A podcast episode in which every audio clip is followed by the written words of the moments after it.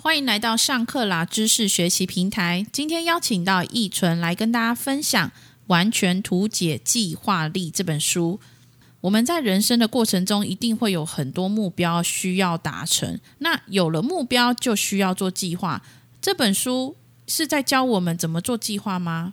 我们来请易纯来跟大家分享一下。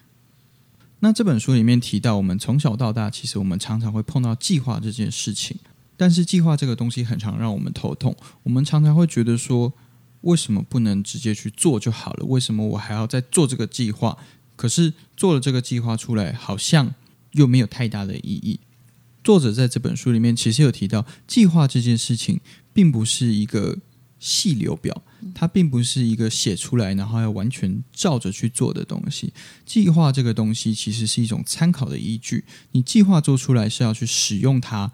而不是要去遵守它，这个参考依据就有点像是 GPS 的导航。GPS 的导航在做的事情，其实就是带你到一个目标，就像你的工作的计划也是一样。你今天工作有个目标要达成，所以你今天采取了各种的行动。计划就是帮助你在你前进的过程中，能够去检视自己有没有朝着目标前进，有没有什么东西需要修正。怎么样去掌控你的进度？这个就是其实是计划最大的有意义所在。那作者有提出几个计划的一个方式或步骤来跟我们说怎么样做吗？那其实作者在这本书里面，他把做怎么去做计划分成了七个步骤。第一个叫做理解需求，你要去知道你要追求什么，也就是说你的终点要先画出来。用 GPS 导航来做举例的话，今天我要到达的目的地是哪里？可能是桃园机场，可能是淡水捷运站。这个就是第一点，所谓你要追求什么，要去厘清的事情。再来的话，第二点就是你要去做什么，你要去定义你这个专案。比方说，今天你的工作，第一个你要追求什么？我们要追求公司的成长。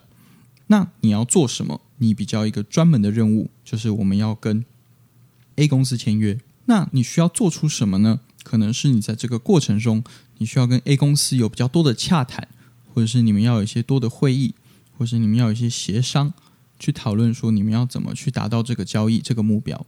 这就是第三点的部分，就是你要定义你的成果，你要做出了什么，你这个目标才算达成。再来就是第四点，作者提到就是要定义一个里程碑。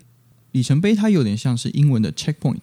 它是一个中间一个检视的点，你今天要做到什么时候，或者说你在什么时间点的时候，你需要做完什么事情，这就是作者所谓的里程碑。再来就是第五点，设计流程的部分，也就是说，你今天有了方向，有了中间的点，那你要怎么前进？你要怎么前进到这个点，再怎么前进到下一个点？这就是所谓的流程。接下来第六步就是时间表、时程表的制作。也就是说，你今天知道了我要怎么从一开始接到这个点，再接到下个点。那我今天在什么时候我需要去完成这件事情？比方说，我在几月几号之前我需要完成这件事情，在几月几号之前我需要完成那件事情。这个就是所谓时程表的部分。最后一个就是任务的分解，它是一种监控的概念。也就是说，你在前进的过程中，你要怎么去检视自己说。我是不是朝着正确的方向前进？我们现在的状况如何？在这个专案的未来里面，又有什么样的展望？这就是第七部分。所以，我们只要朝着这个七个步骤去遵循，厘清这七个步骤背后的意义，了解如何做计划，最后达成我们要的目标。没错，就如同一开始讲的，做计划的目的是要去使用它，它是一个参考的依据。其实我们在刚刚这样子七个步骤的过程中。其实我们在做的事情，其实也在审视：第一个，我们今天这个目标，我们有没有办法去实现它？第二个，就是说我们在往这个目标去实现的过程中，我们可能会碰到什么样的问题？那么，既然我们都把这些问题都点出来了，那我们就可以在行动的过程中去做预防，或者是去处理这些问题。也就是说，你在做事的效率上，其实是会比较快的。再来，在做计划的过程中，如果我们今天这一件事情是以一个团队在做进行的话，其实可以去加强成员之间彼此的连接。然后去加强成员之间彼此的沟通。那最后，计划这件事情还是要回到最一开始讲的，它是一种参考的依据。